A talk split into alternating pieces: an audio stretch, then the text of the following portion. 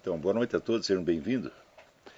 Nós temos aí um, um, um, texto online do livro da Cristiane Danval, é, sob o nome, o título, título meu, Reflexão e Participação. Então, vamos lê-lo e analisá-lo brevemente. Eu vou ler um parágrafo inteiro, depois eu volto, tá? Então diz: A reflexão não consiste somente em destacar de mim o mundo ela é também o ato pelo qual descubro em mim uma atividade criadora da qual participo. A atividade da qual disponho me é dada como uma potência da qual sou livre para dispor, e o real me é dado como a fronteira que a limita e o instrumento do seu exercício. Ambos, provindo do mesmo ato criador, são concedidos um ao outro. A reflexão não faz senão prolongar o ato mesmo que cria o mundo. Lavelle afirma de modo categórico que existe consubstancialidade entre o ato reflexivo entre o ato reflexivo e o ato criador. Aspas. O ato reflexivo, escreve ele, é o ato criador que se reflete em nós de uma maneira imperfeita e na qual a iniciativa é sempre deixada a nós. Em si mesma, a reflexão coloca-se como não criadora do seu objeto, como virtual e como relativa, mas é por oposição ao ato criador atual e absoluto que a sustenta e que ela nos obriga a assumir conforme as nossas forças. Assim, o ato reflexivo é primeiro em relação ao eu, mas segundo em relação ao ato criador no qual está enxertado. Quando refletimos, é o ato criador que se reflete em nós. Muito bem, para entender isso mais claramente, é preciso nos eh, reportar aulas anteriores onde nós mencionamos que, segundo Lavelle, aquilo que nós somos é efetivamente criado por nós mesmos através de decisões tomadas num nível profundo em função de valores que orientam a nossa vida. Ou seja, nós, em função desses valores, nós escolhemos o que nós queremos ser. Então, isso quer dizer que tudo o mais que nos compõe, né, os elementos hereditários, o absorvido pela cultura, etc. Tudo isso não é propriamente nós.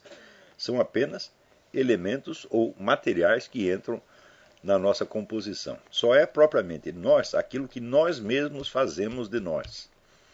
E isto só aparece dizer, nesta reflexão profunda em que o indivíduo escolhe certos valores e decide personificá-los, decide representá-los no mundo real com maior ou menor dificuldade, evidentemente. Aqueles que se lembram do exercício do necrológio que nós fizemos no início do curso, já quatro anos atrás, né, vão entender do, que, que, do que, que eu estou falando. Todos os outros elementos que compõem você já existem independentemente de você, mas esta figura, este personagem que você escolheu ser e que você está construindo, este não existe e não é dado ele só passa a existir porque você decidiu que ele vai existir. Então, isto mostra como o ser humano não é somente um elo de uma cadeia causal, mas ele é causa, ele é início de alguma coisa que não pode ser explicado por nenhum processo antecedente. O que fez você tomar determinadas escolhas e criar, por assim dizer, a sua a sua pessoa ideal, que você em seguida tenta representar no mundo real, é exclusivamente você mesmo.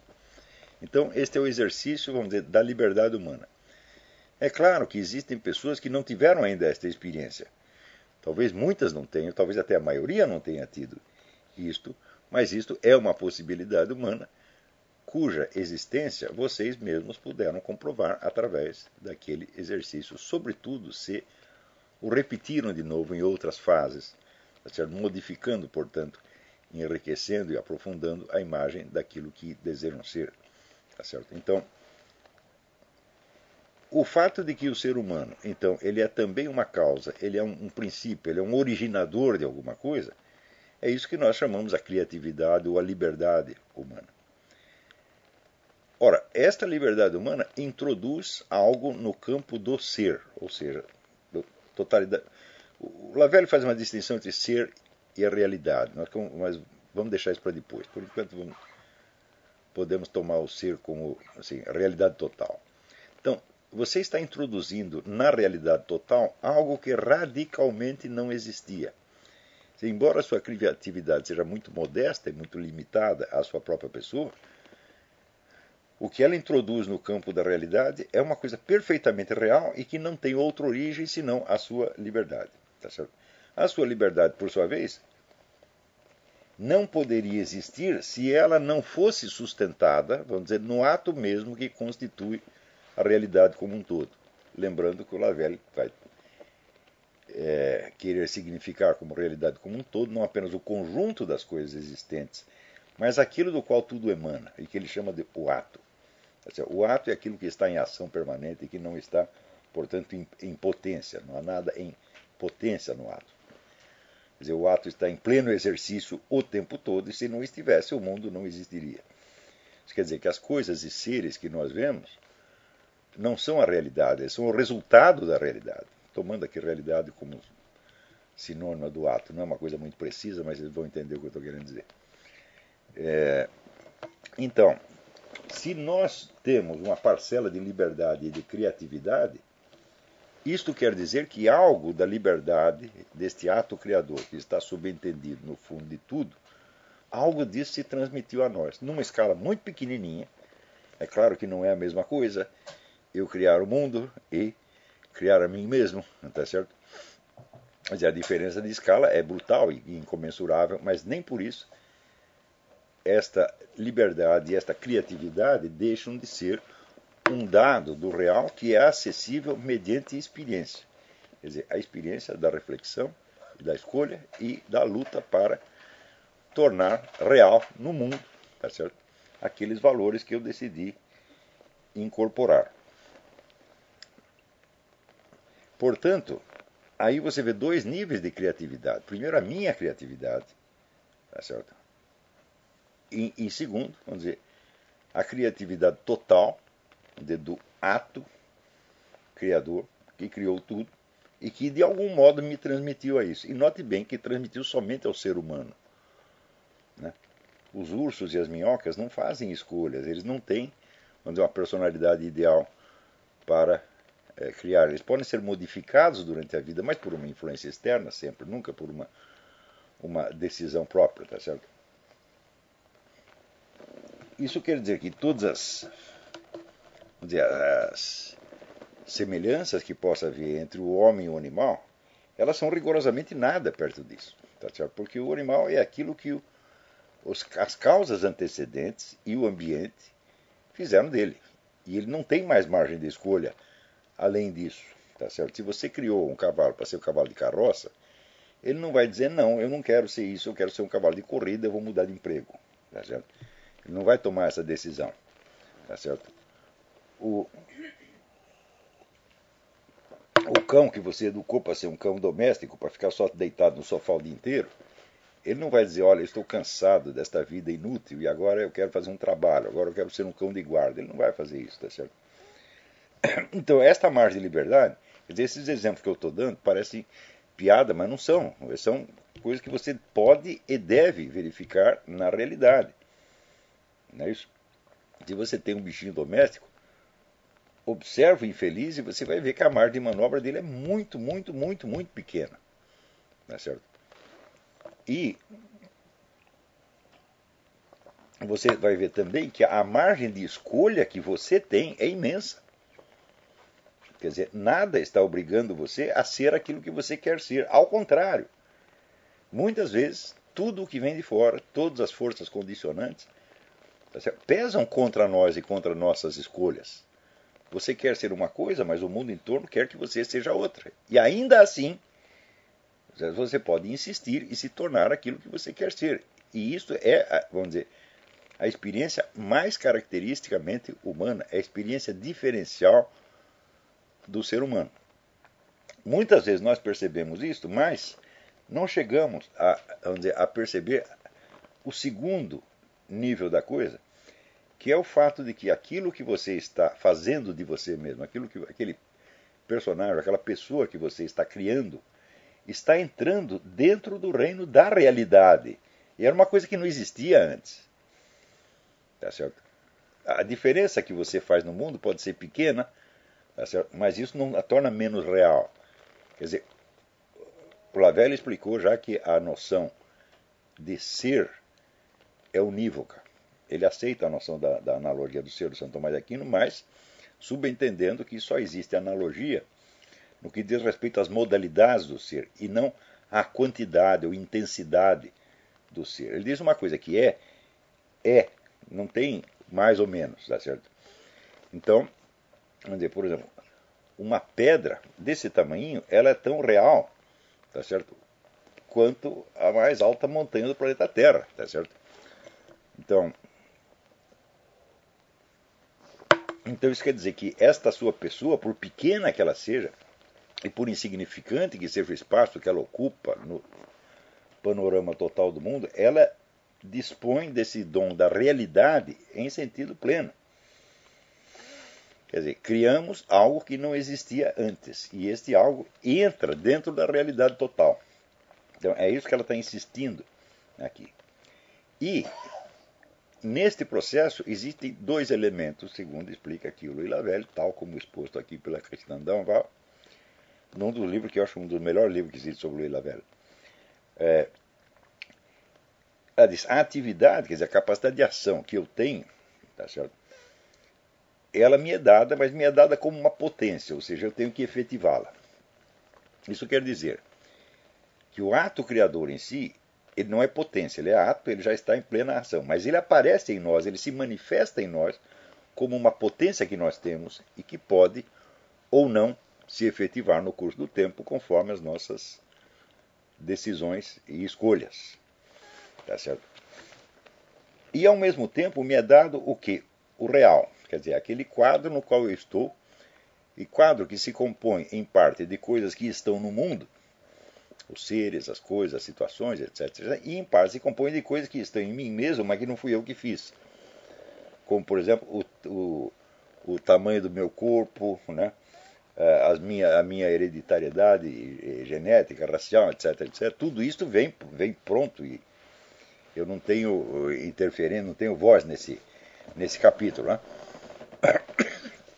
Então, o real me é dado ao mesmo tempo como fronteira que limita a minha liberdade, ou seja, que distingue entre o que está ao meu alcance e o que está além da minha decisão, mas também é dado como um instrumento. Por quê? Porque a realização da sua pessoa, tal como você a escolheu, como o próprio nome da eh, palavra realização diz, é tirá-la do mero pensamento e torná-la efetiva no campo da realidade, ainda que ninguém a perceba. Quer dizer, se você se torna efetivamente aquilo, tá certo? Então você teve de fazer isso através de instrumentos que lhe foram dados pelo próprio real externo e interno que resiste a esta realização. Então a resistência e o instrumento são exatamente a mesma coisa. E é nesse sentido que toda e qualquer dificuldade pode ser transformada num instrumento de reafirmação da sua pessoa pelo simples fato de que você não desiste de ser o que é. Quer dizer, a simples decisão interior e a, a insistência nela já dão uma realidade à pessoa que você escolheu ser. Ou seja, ela já se tornou real pelo simples fato de que você, em vez de deixar esta, este, esta decisão se dissolver no curso do tempo, graças à oposição da realidade, você persiste nela. Tá certo? Então, é por isso mesmo que ela diz aqui que a reflexão não faz senão prolongar o ato mesmo que cria o mundo, quer dizer, o ato criador que está subentendido em toda a realidade, que está subentendido em mim e na realidade em torno, né, é ele mesmo que eu estou prolongando dentro da escassa medida das minhas forças, mas de maneira não menos real. Então isso quer dizer que a autocriação do ser humano não é menos real do que a criação do mundo, ela é apenas menor. Hum? Não há uma escala de realidade aí. É claro que no caso do ser humano, esta realização tem de passar da potência ao ato. Mas quando passou ao ato, já é real e aí não tem mais conversa. A própria potência, ainda que não tenha se realizado, ela já é real enquanto potência. Isto é, o ser humano tem esta capacidade mesmo, ainda que não a exerça. Então, o ato reflexivo, escreve, ele, é o ato criador que se reflete em nós de uma maneira imperfeita e no qual a iniciativa é sempre deixada a nós. Ou seja, é aquela parcela do ato criador que se não se realiza fora de mim e não se realiza independente de mim, mas que só se realiza se eu né, a, a quiser. É... Peraí, tem um textinho aqui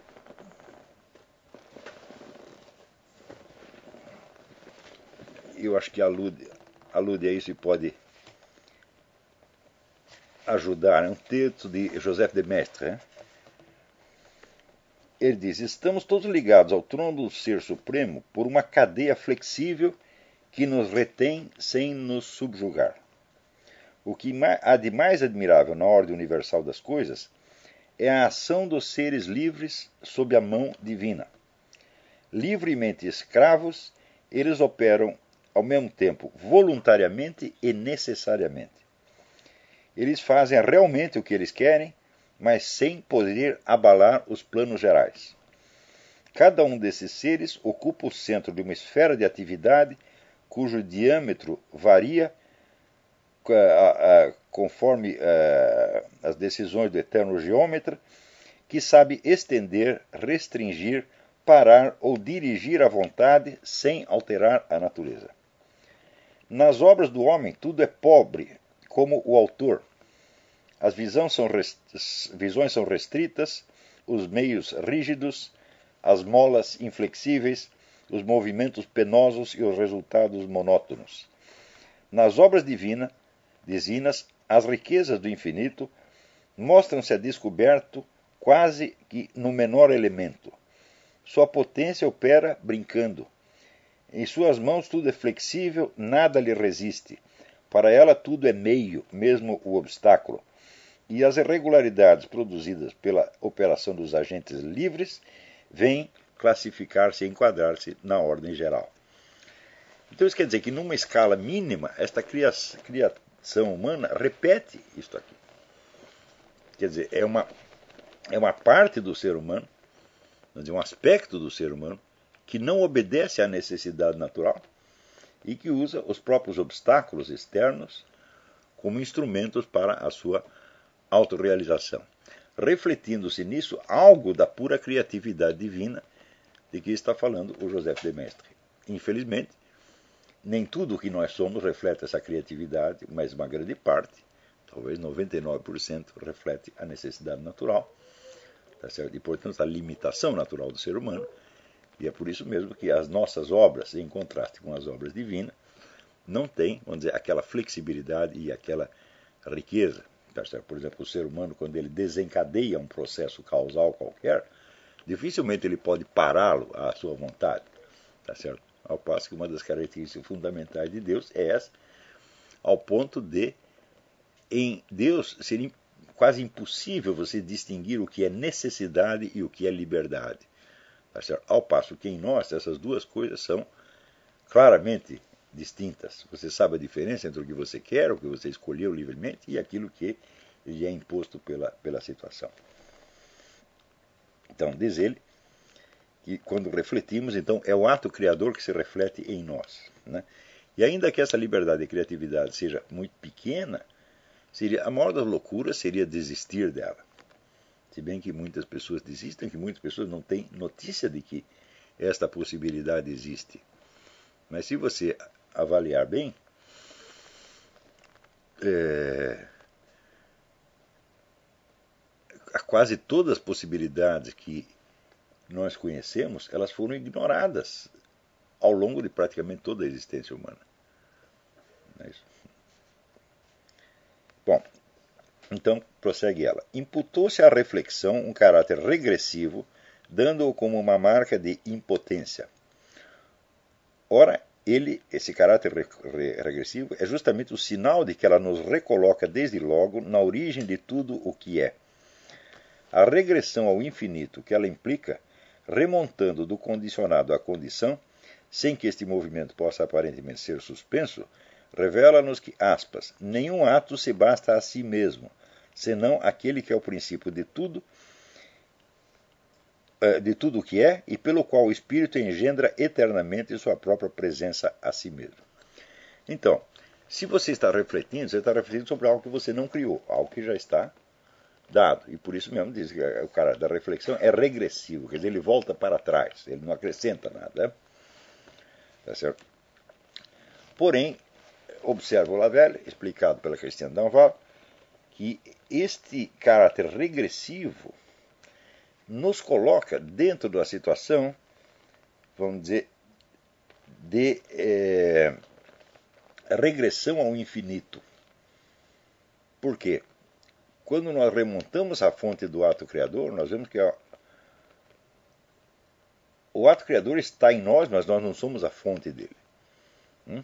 E você não alcan consegue alcançar o fundo de onde ele vem.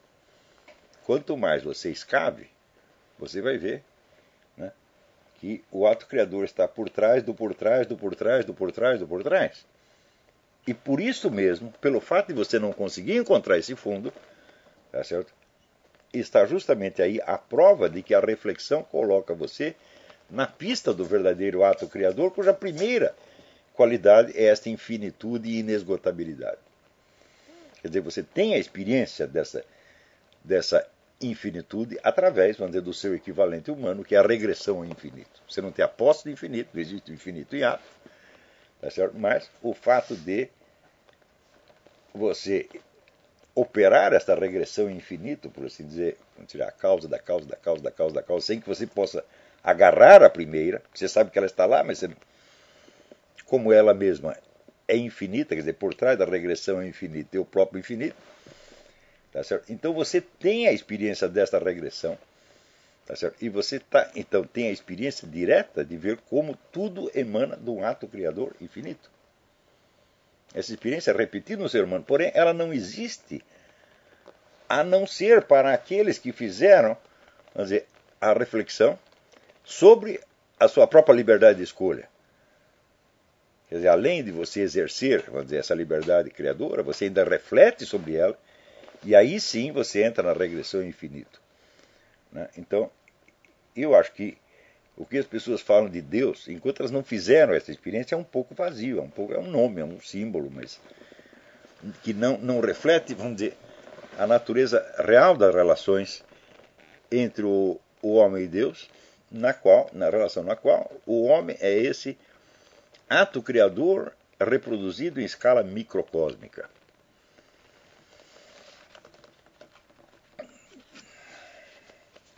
Na reduplicação do dado, pelo qual a reflexão substitui as coisas, operações que lhe aclaram o sentido, Lavelle distingue três etapas, correspondendo às distinções que fazemos entre a percepção e a coisa, a imagem e a percepção, a ideia e a imagem. Hum? Então, note bem, o que é refletir, por exemplo, sobre um ato de conhecimento. Então, primeiro tem que ter, vamos dizer, a percepção. Algo tem que ter acontecido, algo tem que ser percebido, externo ou interno. Tá certo? Porém, no próprio ato da percepção, dizer, esse ato e a coisa percebida aparecem como se fosse uma síntese. Hum? É só mediante a reflexão que você pode distinguir uma coisa da outra. Hum? Por exemplo, aquilo que você está vendo. Bom, de um lado você tem a coisa e de outro você tem a visão que você tem dela. Exemplo, uma maneira de você é, perceber isso claramente, por exemplo, aqui nós estamos numa sala com várias pessoas. Bom, eu estou vendo as pessoas todas. Porém, eu sei que eu só as estou vendo desde o ponto de vista onde eu estou, desde a posição onde eu estou, ao passo que elas estão sendo vistas por outras pessoas dentro de outras posições. E essas visões que elas têm dessas pessoas por outro lado não estão acessíveis a mim como atos de percepção, apenas como é, conclusões de uma reflexão. Hum? Na verdade, não é só como conclusão de uma reflexão. Eu, quando percebo uma pessoa numa certa posição, eu também percebo que as outras a estão percebendo desde outras posições. Mas é somente refletindo depois é que eu posso distinguir entre o que eu efetivamente percebi desta pessoa para qual eu estou olhando e das outras. Tá certo? É, quer dizer, nesta, nesta relação, entram elementos dos quais alguns são dados, por exemplo, a própria presença da pessoa é dada, e o olhar que eu percebo nos outros é um dado. Porém, o que elas estão vendo interiormente é. Eu só posso conceber mentalmente. Eu não tenho acesso direto a isso. Quer dizer, eu percebo o que elas estão percebendo, mas o que elas estão percebendo é uma conclusão minha. Então aí, dizer, a diferença entre a percepção e a coisa. Tá Porém, quando eu começo a refletir, eu tenho uma segunda distinção. Eu já não estou mais exercendo o ato da percepção, né? mas eu estou pensando sobre algo que eu recordo dela. Isso chama-se a imagem.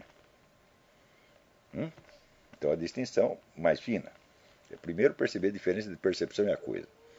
Muito bem, mas quando eu estou refletindo sobre a percepção, eu não estou exercendo a percepção. Eu estou lidando com algo dela que sobrou na minha memória, que é a imagem. Hum? Então você vê que aí você tem uma série de diferenças. E por fim, quando você tem essa distinção, aí, bom, aí você elabora a ideia, que é o que eu estou explicando agora, por exemplo. Hum? Então você tem um conceito, uma forma verbal, que se reporta a, vamos dizer, uma imagem, que se reporta a uma percepção, que se reporta a uma coisa. Tá certo? Quer dizer, é necessário percorrer todas essas etapas, tá certo? Para que, vamos dizer, a experiência da liberdade e da criação que você está vivenciando se torne clara para você. Então agora você não tem só a experiência dessa autocriação, tá certo? mas você tem a percepção do que você está fazendo, não é isso? A imagem dessa percepção, a imagem de vida dessa percepção e o conceito abstrato com que você a expressa. Hum? Então aí essa, quando chega nesse ponto da ideia, então a fileira inteira ideia, percepção, imagem, se tornou comunicável e participável por outros. Está entendendo?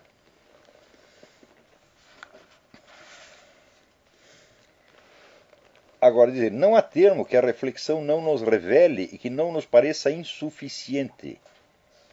É? Ou seja, tudo o que você, todos esses elementos com que você está lidando durante a reflexão, isso é, percepção, a imagem, a ideia, você percebe que tudo isso é insuficiente, que ficou faltando algo. Ou seja, que você não apreende a realidade como um todo. Quer dizer, você apreende no lado da percepção, evidentemente, mas quando você tenta refletir, sempre fica faltando alguma coisa. Quer dizer, tem um fundo que você não alcança. E este fundo que você não alcança é o mesmo que os outros seres humanos também não alcançam. Mas justamente porque não alcançam, todos, nesse sentido, sabem do que estão falando, porque estão se reportando àquela regressão ao infinito, que é a experiência, vamos dizer, cognitiva talvez mais séria do ser humano. Quer dizer, todos nós, tudo que nós raciocinamos, refletimos sobre nós mesmos e, sobretudo, sobre a experiência da nossa liberdade, é apoiado num fundo infinito. Você não tem experiência do infinito, mas você tem experiência da regressão ao infinito, a qual seria impossível sem o próprio infinito.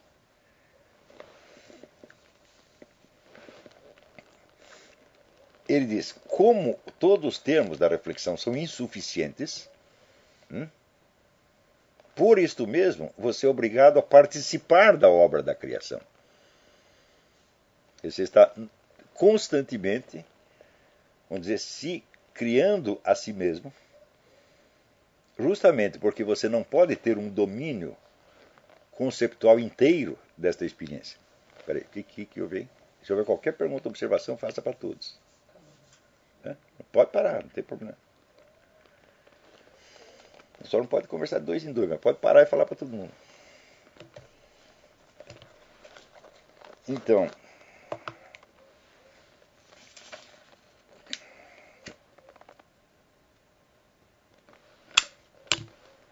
Como esses termos todos nos parecem insuficientes, eles nos parecem insuficientes por dois lados. Primeiro, porque existe uma regressão ao infinito.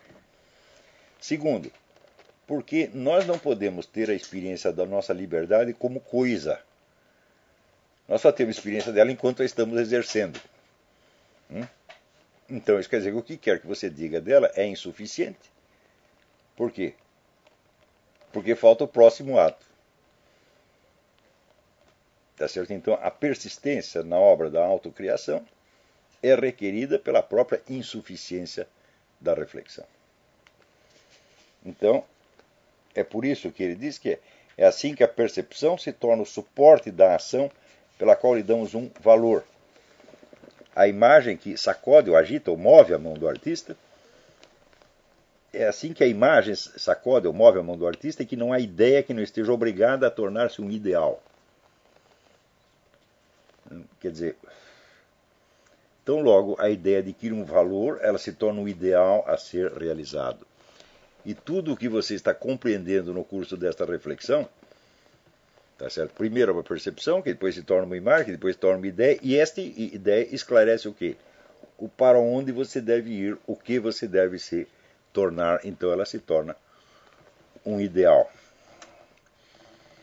Em cada uma dessas etapas, o ato reflexivo cava um intervalo entre o que sou e o que posso ou o que devo, na qual minha liberdade encontra o meio de se exercer.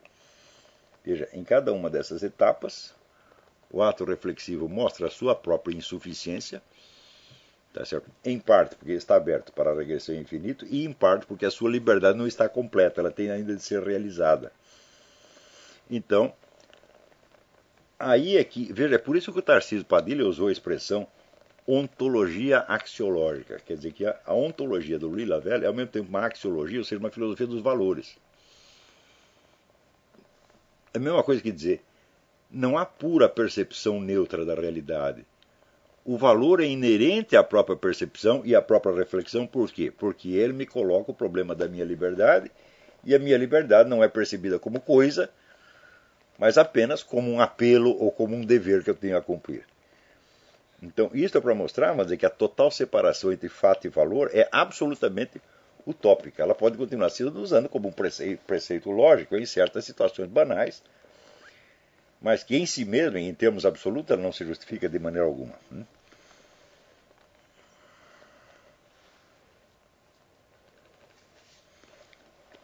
Se a reflexão, aqui eu pulei um pedaço, né? para esclarecer aqui três termos, três conceitos que o Lavelle vai usar muito no livro do, Manual da, da Dialética, Manual de Metodologia Dialética. Ele usou ali esses termos, é, mas eles não estão explicados exatamente naquele texto, mas em outros lugares. Então a Cristiane Danval está explicando aqui. Se a reflexão é desde logo o ato pelo qual o sujeito se descobre como sujeito, e não apenas como objeto ou como coisa, como sujeito quer dizer como sujeito criador de si mesmo, como sujeito livre, como sujeito humano. Né? Separando-se da experiência do objeto, ela faz aparecer em seguida nesse mesmo sujeito três aspectos diferentes que se, que se implicam mutuamente: o sujeito psicológico, o sujeito transcendental e o sujeito absoluto. A atividade do nosso espírito revela assim como uma relação em nós do sujeito psicológico a um sujeito absoluto por intermédio do sujeito transcendental. Isto é, do indivíduo ao ser absoluto por intermédio da razão comum a todos os homens. Então, bom, o sujeito psicológico, todos nós sabemos o que é.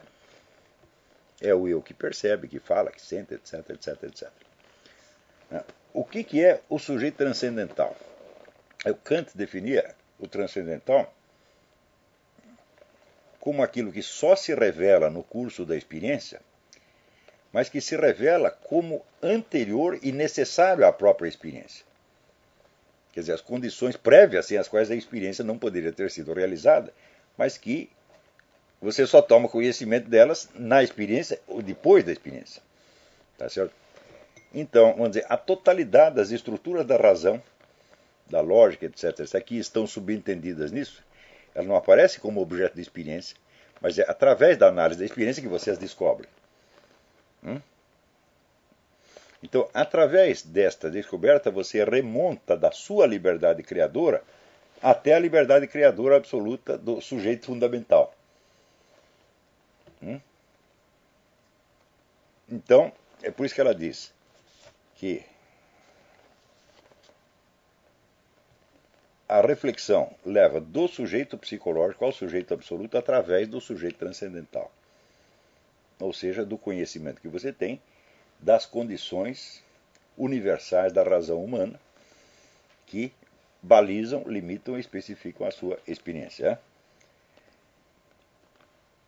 Então, vimos que a reflexão consiste em ir por etapas sucessivas da percepção à imagem, da imagem à ideia.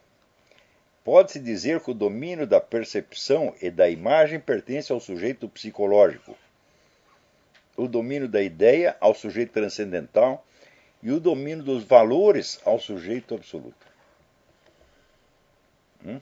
Então, esses valores são aquilo, vamos dizer, que você percebe nas ideias como insuficiente, porque falta algo a realizar.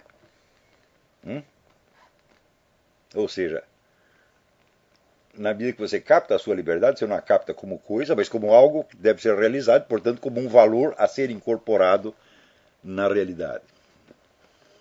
Tá certo? E estes valores, por sua vez, por sua vez refletem o que? A criatividade do sujeito absoluto, a criatividade do ato divino como tal. Então você vê que a que distância imensa nós fomos parar daquelas filosofias que dizem que nós não podemos conhecer praticamente nada. Ou seja, que vão reduzir o conhecimento humano, vamos dizer, às atividades mais banais do sujeito psicológico. Como, por exemplo, o raciocínio lógico, né? ou a percepção imediata de uma coisa e de outra. Quando nós sabemos por experiência, por experiência comum, que nós transcendemos tudo isso. Que se tivéssemos somente isto, toda a atividade humana seria impossível. Eu me lembro de David Hume, eu dei umas aulas sobre David Hume né, no curso Raiz da Modernidade. Quando David Hume, analisando-se a si mesmo, mas não deste ponto de vista, ele não se analisa do ponto de vista descritivo, isto é muito importante, mas de um ponto de vista exclusivamente lógico. Então, ele diz, por exemplo, eu percebo que eu tenho estados. Por exemplo, eu estou triste, estou alegre, ou que eu percebo uma coisa, percebo outra, etc. Mas eu não percebo que exista por trás desses vários estados um eu que os unifique. Hum? Daí ele chega à conclusão de que a existência do eu é duvidosa e que só existem realmente os estados. Né? Só tem o seguinte: o eu não pode ser percebido porque ele não é coisa e nem estado. Ele é uma liberdade que você está exercendo. Se Hume examinasse no ato da percepção todos os seus componentes, ele perceberia isto também. Mas o que, que ele faz? Ele examina somente os conteúdos das percepções. Né? E não o que? A condição tá certo? transcendental sem a qual essa percepção não poderia existir. É fácil você dizer, eu só tenho estados e não tenho eu que os unifique. Porque em seguida nós podemos perguntar, mas então quem está dizendo isto? Quem percebeu a inexistência do eu? Você vê que então ele parte, ele corta dizer, entre o ato da percepção e a presença real do sujeito que está realizando a percepção. Então, isso quer dizer, toda a filosofia de Hume, na qual, parênteses, ele próprio não acreditava muito, hum, porque ele dizia que apesar de não haver provas do eu, etc., nós temos que acreditar nele por um ato de fé. Eu não precisava de fé nenhuma, é só fazer reflexão direito você vai entender. Tá Mas, você vê que Hume, na hora da morte, ele confessou que estava indo para o inferno. Ele gritou aterrorizado: Estou em chamas. Hum? Não sei se ele foi mesmo para o inferno, mas pelo menos né, um gostinho ele teve. É? Tá então, você vê, é evidente que o, o, indivíduo que corta desta maneira o, o ser humano hum, e nega até a existência, vamos dizer, de um eu, do sujeito responsável, de certo ponto ele é um inimigo da espécie humana. Hume só não completou isso porque ele mesmo disse que ele acreditava em tudo que ele estava negando. Ele só achava que era crença irracional.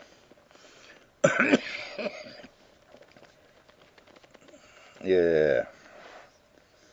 Então, isso quer dizer que ele diminuiu o poder, vamos dizer, da razão natural humana.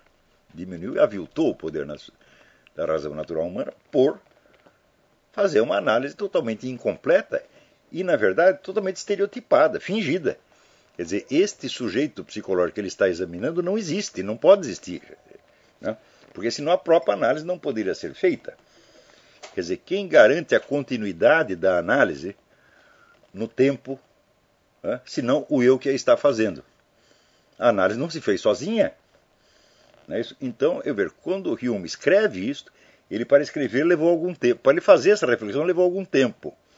Para escrever levou mais algum tempo.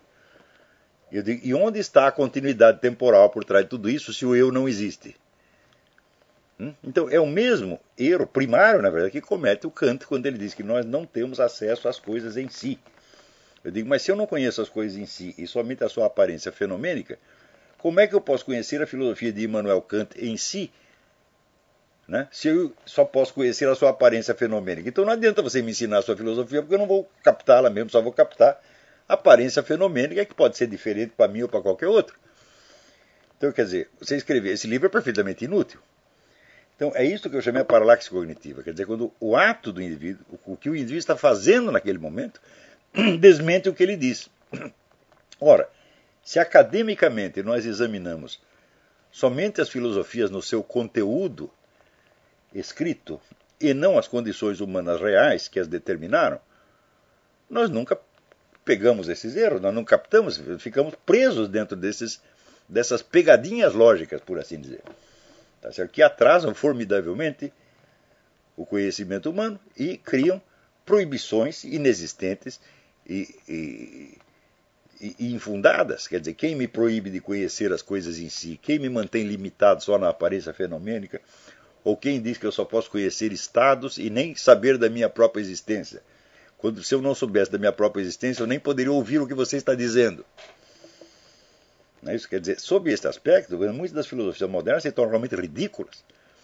São pegadinhas ou, ou erros lógicos básicos. Não tanto erros lógicos, mas erros de percepção. Esses caras eram bastante treinados e não cometer erros lógicos bobocas, né? Um erro de percepção, qualquer um pode cometer. Porque isso não depende da sua habilidade é, intelectual, do seu treinamento. Depende da sua honestidade profunda. Hum? Depende da sua capacidade de confessar aquilo que ele está realmente percebendo. Em vez de dizer que ele só está percebendo aquilo que ele consegue dizer. Hum? Quer dizer, o que, que, qual é o problema com a reflexão deles? Eles passam da percepção à imagem, e da imagem à ideia, em seguida dizer que só existe a ideia. E começa a lidar com a ideia como se ela fosse não um sinal remoto da percepção, mas a própria percepção. Hum? Então, isso quer dizer que a própria possibilidade de comunicar essas filosofias se torna duvidosa. Hum? Veja, alguém me mandou hoje uma, um artigo que saiu no Scientific American Brasil, falando sobre como as línguas limitam o campo de percepção das pessoas. É verdade que as línguas fazem isso. Quer dizer, você foi treinado, né, por exemplo, numa língua que não tem um determinado tempo verbal, você pode ter alguma dificuldade de conceber aquela faixa do tempo que para um outro indivíduo treinado, por exemplo, numa língua com riqueza de tempos verbais formidável, como o português ou o francês, é a coisa mais óbvia do mundo. É é, ou então, nós podemos dizer o seguinte, que aqueles tempos verbais existentes na sua língua facilitam você a perceber certas faixas de tempo, perceber diretamente certas faixas de tempo, que o indivíduo que aprendeu numa outra língua desses tempos verbais não existe, só pode conceber intelectualmente. Tá Porém, tem o seguinte, se as línguas limitassem completamente a nossa percepção, as traduções seriam impossíveis. Porque entre uma língua e outra língua, qual é o mediador? O mediador é o mundo no qual nós estamos. Né? Então isso quer dizer que se não existe uma percepção extraverbal que unifique duas percepções verbalmente determinadas, a tradução seria impossível. Não é isso? E também o exemplo que eu dou é que, vamos dizer, o turista num país onde ele não sabe a língua, ele pode se fazer entender indicando coisas. Né? Apontando. E ele nada poderia apontar se a sua percepção do mundo estivesse limitada somente à sua, à sua língua e não à presença real dos entes que ele está apontando. Mas o problema é que é o seguinte: se o indivíduo estudou linguística, ele acha que a linguística é a ciência das ciências. Hum? E ele quer que todas as outras ciências obedeçam os conceitos da linguística, em vez dele entender que tudo tem muitos pontos de vista possíveis e que esses pontos de vista têm que se articular de alguma maneira. Não é isso? Então,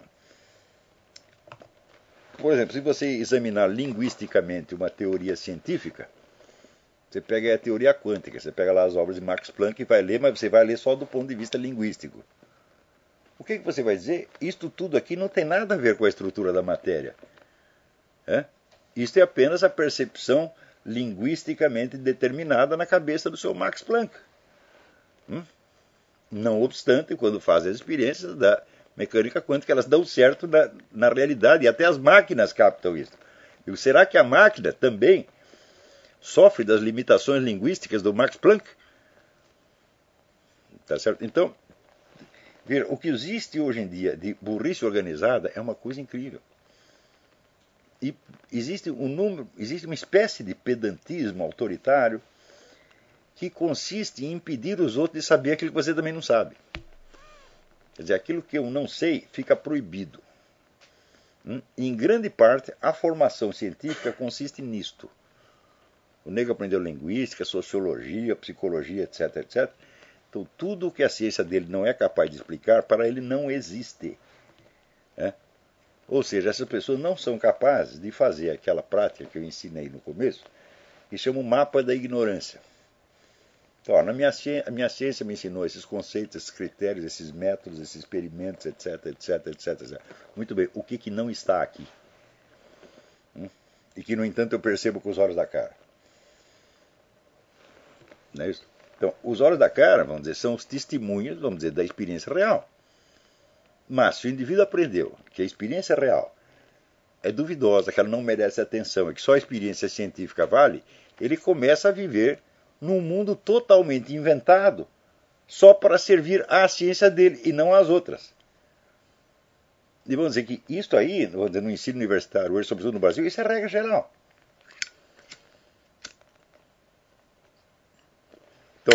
Então, a própria filosofia que existe para corrigir esses erros, hum, ela também pode ser ensinada como uma disciplina especializada, hum, onde só existe aquilo que a doutrina filosófica do seu fulano admite. Só aquilo do qual ele trata, ou do que ele não trata, não existe.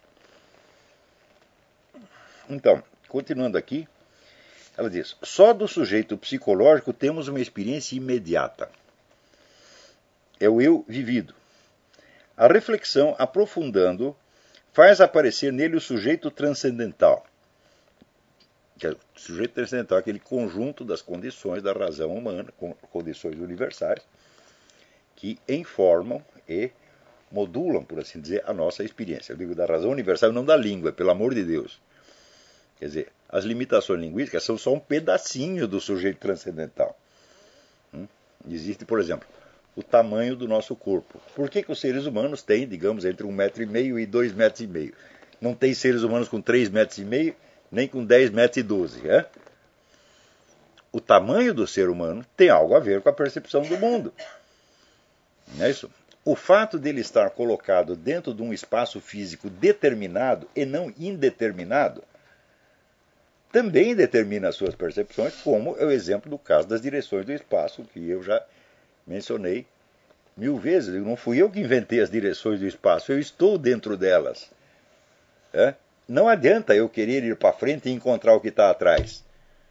Não adianta eu pensar que o que está atrás está na frente. Não adianta, eu não consigo fazer isso. Se a coisa está à minha direita, eu tenho que ir para a direita. Se está à esquerda, eu tenho que ir à esquerda. Portanto, este é um quadro espacial externo que determina e modula as minhas percepções. Porém, a minha percepção está limitada a ela. Fala, não, mesmo porque essas condições são em número ilimitado. São condições espaciais, térmicas, biológicas, fisiológicas, linguísticas, históricas, etc, etc, etc. São tantas condições que nenhuma delas pode engolir as outras. Né?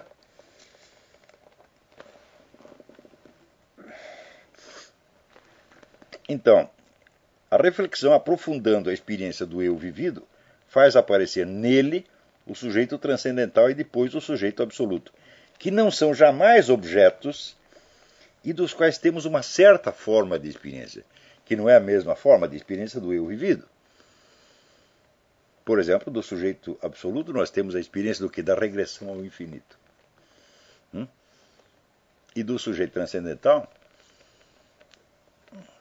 nós temos a experiência de que a reflexão nos mostra que por trás da nossa experiência havia um quadro de condições determinantes, um quadro enormemente variado e complexo de condições que modulavam, recortavam e enquadravam, por assim dizer, essa experiência. Antes de que eu a tivesse. Por exemplo, essas limitações linguísticas, bom, elas existem também, elas não são absolutas como essas pessoas pretendem, mas elas existem. Tá certo? Basta você ver, por exemplo, que há certas coisas que é muito difícil você exprimir numa outra língua. Isso quer dizer que você não pode perceber? Claro que pode.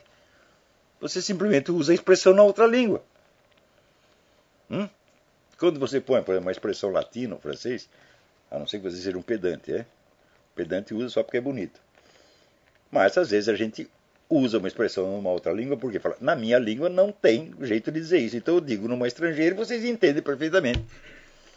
Não precisa nem saber aquela língua inteira. Basta você saber que aquela expressão tem uma modulação diferente de qualquer coisa que tem na sua língua.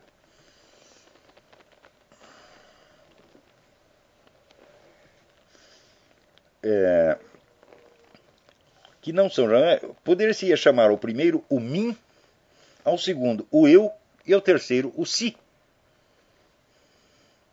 Essa descoberta das três formas do sujeito confunde-se com a descoberta da participação. O sujeito psicológico participando do sujeito absoluto pela mediação do sujeito transcendental. Note que todas essas coisas que eu estou dizendo aqui não é só para aprender isso como doutrina, é para incorporar isso como método. Ou seja, você mesmo, quando estiver analisando as coisas, passar por todas essas etapas, fazer todas essas distinções. Isto aqui vai fortalecer a sua inteligência de uma maneira tal que a média dos professores universitários comparado com você serão macacos. É? Nada mais que macacos. Porque são incapazes de ter este nível de aprofundamento na experiência. E se não há aprofundamento na experiência, não adianta você estudar dia e noite. Porque tudo aquilo que não é arraigado na experiência são somente palavras. Palavras vãs. Só o sujeito psicológico e o sujeito absoluto possuem uma existência verdadeira. Então, eu existo e o ato criador divino existe. Agora, o sujeito transcendental é um, apenas um mediador. Ele não existe em si mesmo. Hum? Ou seja, não, não existe fora dos seres humanos um outro sujeito transcendental que está por aí dando ordens, etc. Não, ele só existe em mim, só existe nos seres humanos concretos. Como um aspecto do próprio sujeito psicológico. Um aspecto que está no sujeito psicológico e ao mesmo tempo o transcende. Vamos dizer, por exemplo, o conhecimento da língua. Hum? Ele está em você. Hum? Mas a língua transcende você. Você só usa uma parte ínfima dos recursos da língua. É isso? Então, o sujeito transcendental não exprime senão a condição da participação de um no outro. Ele é um instrumento. Vê-se que a reflexão não merece a acusação de esterilidade. Se ela nos destaca do mundo, é para nos colocar em presença da atividade criadora da qual tudo procede e da qual ela nos faz participar. E aqui termina com uma sentença de Jules Lachelier, que Louis Lavelle citava com frequência, ele considerava Júlio Lachelier um dos seus gurus, e diz: O próprio da filosofia é buscar a origem dos nossos conhecimentos em um ou vários atos concretos pelos quais o pensamento se constitui a si mesmo ao apreender imediatamente a realidade. Então, examinar, por reflexão, rememoração e reflexão, estes atos reais de conhecimento pelos quais o, conhecimento, o, o ser humano, o sujeito humano, no confronto com a realidade, se constitui a si mesmo como sujeito pensante e como sujeito de uma liberdade criadora que se constitui a si mesmo. Hum? Então, esta aqui, esta frase de Júlio Lachelier, de certo modo, ela já continha em germe toda a filosofia de Louis Lavelle. Aliás, a filosofia francesa do século XIX que normalmente no Brasil hoje em dia é completamente ignorada, embora não o fosse até os anos 50 e 60, é uma coisa de uma riqueza absolutamente impressionante. E esta babaquice de, desse germanismo louco, né, que o pessoal pensa, não, o filósofo é Heidegger, é Wittgenstein, etc. São uns mico perto desses caras aqui. Né? Você pega Lachelier, Amelin, né, Renouvier, tal, meu Deus, mas isso é uma fortuna, isso não acaba mais. Ou seja, a capital da filosofia não é a Alemanha, não.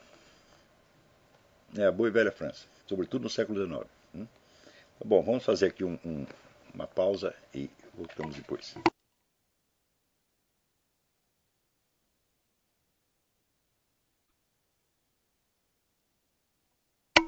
Então vamos aqui recomeçar, aqui tem várias perguntas interessantes. O Alan pergunta, uh, esse potencial em curso de realização, que eu mencionei na aula, coincide com a vocação? Como sei se quem eu escolhi ser é realmente quem eu deveria ser? Ou será essa formulação do problema um erro? Então, em primeiro lugar, é, é, o potencial em curso de realização vamos dizer, é a totalidade dos valores que a pessoa incorpora e não somente vocação. Vocação é uma imagem parcial que traduz isso dizer, esquematicamente e vagamente em termos dizer, de uma, uma carreira profissional, de uma atividade no mundo, mas é só um pedaço. Dizer, a vocação não responde inteiramente a quem você quer ser, mas em parte o que você quer ser. Né? Em segundo lugar, pergunta: como sei se quem eu escolhi ser realmente quem eu deveria ser? Eu digo muito bem. É, em primeiro lugar, você não sabe. Você só sabe quem você escolheu ser, tá certo? E o ajuste maior ou menor disso com as suas verdadeiras disposições é uma coisa que você só perceberá no curso do tempo e foi por isso que eu percebi, sugeri que fizesse o exercício do necrológio várias vezes. Muito bem. É, tem uma pergunta que não tem nada a ver com a aula, mas que é interessante. O Douglas pergunta: Seria viável analisar as duas fases do pensamento do Leonardo Boff? A fase da teologia da liberação, como em Igreja, Carisma e Poder, dentre outros, em contraste com a fase Nova Era, como em Ecologia, Mundialização e Espiritualidade, entre outros, utilizando a Nova Era a Revolução Cultural Jardim das Aflições, com o texto de fundo para desenvolver a tese de que as duas formas de pensamento, Revolução Cultural e Nova Era, são como dois lados do mesmo fenômeno, mas sem a menor sombra de dúvida. Quer dizer, o arcabouço conceptual para analisar isso já está, se não está inteiramente dado ali, está pelo menos esboçado. Mas eu escrevi muito mais coisa a esse respeito. Se você procurar lá na série dos meus artigos, tem um monte de coisa sobre o globalismo e, sobretudo, a discussão com o professor Alessandro Duguin pode ser, pode ser muito útil para isso. É? João Felipe pergunta: O ato cognitivo pelo qual se pode perceber a autoevidência do argumento de Santo Anselmo é um exemplo da escalada do sujeito psicológico ao sujeito absoluto? Absolutamente, perfeitamente correto. E a sua pergunta em seguida, o senhor poderia dar um exemplo de uma reflexão que ilustra a regressão infinita? Já está dado. É exatamente esse, é o mesmo exemplo de Santo Anselmo. Reporte aquela pequena gravação sobre isso que eu coloquei no, no seminário de filosofia, e você vai ver que essas duas coisas coincidem perfeitamente. É, agora aqui tem uma pergunta um pouco mais longa do Fernando. Recentemente eu li ou reli A Origem da Linguagem, do Rosenstock Hussey, e uma das notas que o senhor fez ao texto chamou minha atenção. Ela dizia, dizia Rosenstock que, aspas, arbitrariamente cantadas, canções solenes tornam-se vazias e fazem enlouquecer as pessoas em vez de lhes dirigir as ações, fecha aspas. Na nota, o senhor adverte os católicos quanto à mudança do rito sagrado, especialmente se referindo à missa, dizendo que não se façam sem consequências para a saúde psíquica da comunidade em geral. Hoje sabemos que o Brasil, além de campeão do número de homicídios, é também um dos líderes mundiais de incidência de distúrbios psíquicos, notadamente no que diz respeito à depressão. Também sabemos, até por experiência direta, que no Brasil o rito católico da missa virou uma bagunça geral, uma verdadeira palhaçada, salvo raríssimas e honrosas exceções. E que, além disso, a assistência ao culto dominical é ínfima se comparado ao que era, digamos, 50 anos atrás. Não existiria aí uma relação de causa e efeito entre os fenômenos, mas sem sombra de dúvida. A Igreja Católica é a espinha dorsal do Brasil. Se a espinha dorsal dissolve, o resto vem abaixo. Esse assunto, ele pergunta se esse não seria um tema apropriado para o estudo do seminário de filosofia. Perfeitamente, não só apropriado, mas é um tema muito urgente, muito importante. Ele é muito trabalhoso, porque essas relações não são coisas assim que você percebe imediatamente. Vai ter que rastrear um pouco. Tá certo? E, sobretudo, basear em outros. Uh, outros precedentes de outros países. Vai te dar muito trabalho, mas olha, eu acho que é um trabalho altamente meritório.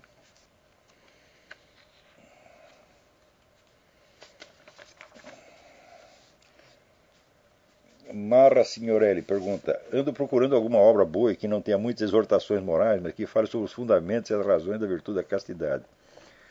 Só tenho por referência o assunto dos Cristos dos Santos, mas eles às vezes são muito dolorosos. Eu mal li o Tratado da Castidade de Santo Afonso Maria de Ligório quase entrei em desespero. Existe alguma obra mais leve sobre isso? Falou, ó oh, meu filho, eu só entendo a castidade na, na vida conjugal. A castidade do homem solteiro é uma coisa que eu não consigo sequer imaginar. Eu nunca a pratiquei, nunca esteve ao meu alcance. Eu não sou nenhum exemplo disso e eu não tenho nada para ensinar a respeito. Graças a Deus existe uma instituição chamada casamento que diz que foi feito para aliviar a concupiscência e nesse sentido ela funciona. Então, minha sugestão é case o quanto antes e mude de assunto, senão você vai ficar doido mesmo. então, é, Beto Moraes, o que é a queda? Pecado original nessa perspectiva laveliana da liberdade do, do ato criador? Pergunta fundamental, né? É, Veja, a marca da queda é justamente o fato de que nós só possamos chegar a vislumbrar algo do sujeito absoluto através da reflexão e do sujeito transcendental, ou seja, de um modo muito remoto e muito é, problemático. Né, se você veja, os casos em que existe uma revelação direta, uma presença divina, etc., elas saltam sobre tudo isto. Tá certo? Mas elas acontecem não por efeito da reflexão humana, mas por uma iniciativa divina que é absolutamente né, incontrolável. Quer dizer, a complexidade das relações entre o sujeito psicológico e o sujeito absoluto, ela, ela é a própria queda. Né? Quer dizer, eu não sei se. É, eu nunca li Rui Lavelle explicando nada sobre este ponto em particular, mas só pode ser assim. É, Naliel Mendes pergunta: poderia explicar novamente como experimentar como fazer a regressão infinito? A regressão infinito é simplesmente a insuficiência de tudo o que você capta na, na reflexão a respeito do ato criador. Nós compreendemos que a nossa liberdade, de tudo aquilo que nos compõe, algumas coisas, vem de uma disposição natural, de uma determinação natural. Não é isso? A nossa herança genética, as influências culturais, tudo isso faz parte do mundo natural. Mas nós entendemos que a nossa liberdade não pode ter raiz em forças naturais, determinações naturais. Não é possível que a natureza, tá certo? que cuja chave é a palavra necessidade, seja uma necessidade absoluta ou necessidade parcial, relativa, né? possa nos infundir a liberdade. Então a liberdade não tem causa natural e ela é a marca, vamos dizer, da, da natureza espiritual do ser humano. Só que tudo o que você capta aí a respeito do sujeito, do, do ato criador, é altamente insuficiente. Você nunca capta nada. Você, na verdade, você apenas se abre àquilo. Tá certo? Mas esta insuficiência mostra que você pode continuar meditando e escavando e escavando e escavando, que nunca vai acabar. Né? Então, isto aqui já é a regressão ao infinito.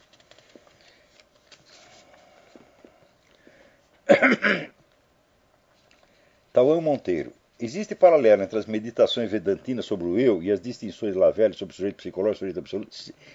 Bom, em parte, sim, tá certo? Mas você não pode esquecer dizer, que a, o propósito da meditação vedantina é mostrar a identidade entre o indivíduo do meditante, a individualidade do meditante, tá e o Brahman, que é o sujeito absoluto. Tá certo? Esta identidade ou absorção é que, na, é, na perspectiva já do Lavelle, pareceria utópica. Nós não somos absorvidos e nós nos trans, não nos transformamos no, no Brahman, mas ao contrário, nós temos a, a experiência da regressão, da regressão ao infinito. Esta regressão ao infinito, quando, vamos dizer, praticada de novo e de novo e de novo, abre você para uma dimensão que evidentemente te, te transfigura, te modifica e te melhora como, como ser humano. Tá certo? Mas esta total identificação, esta dissolução, este sumiço do, do eu humano no, no Brahman, eu acho que é uma força de expressão, é um negócio tremendamente hiperbólico. Mas, é, é, eu, ao contrário, dentro da perspectiva dizer, de um Deus que nos criou, tá ele não nos criou para em seguida nos revogar, ele quer nos manter na existência. Tá? Então, é, essa é uma relação não de de absorção e de anulação, mas uma relação de amor que subentende a permanência de alguma dualidade. Está certo? Nesse sentido que Santo Tomás de Aquino dizia que as almas no paraíso estão fundidas, mas não confundidas, quer dizer, elas conservam a sua individualidade. Né? E é este, vamos dizer, mistério de amor que, que, que conserva na existência os, os entes criados os conserva eternamente. Tá certo? Eu acho que isso é bem mais razoável do que uma absorção total que no fim, no fim nos levaria a uma espécie de mecanicismos, dias e noites do Brahman. O Brahman acorda e faz o mundo e depois apaga tudo e daí continua nesse como um, uma bexiga que enche e desenche falando eu não vejo que isso seja isso é mais um, um, um problema do que uma resposta isso é mais um enigma do que uma solução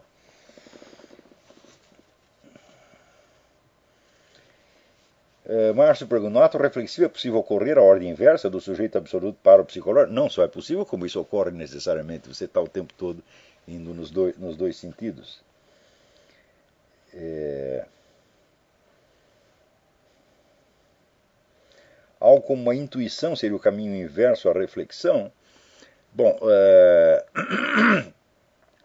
o Lavelle reconhece a importância do elemento intuitivo, mas ele acha que nada vai substituir a reflexão, provavelmente. Claro que essa reflexão será entremeada de intuições, mas esse caminho tem de ser percorrido.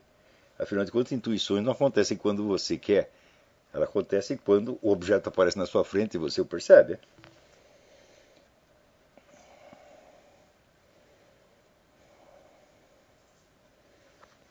É, José Correia de Mello, dentro daquela distinção do Georg Jelinek de que existem duas classes de ações, a que atende uma vontade diretriz, aquela que pode exercer organização devido à de vontade, gostaria de saber qual a forma de relação que existe entre a liberdade do ser humano individual e os agentes históricos, e como o ser livre e consciente participa dos vários agentes históricos, já que a duração destes se estende para além da vida dos seres humanos em concreto. Essa é uma pergunta muitíssimo interessante.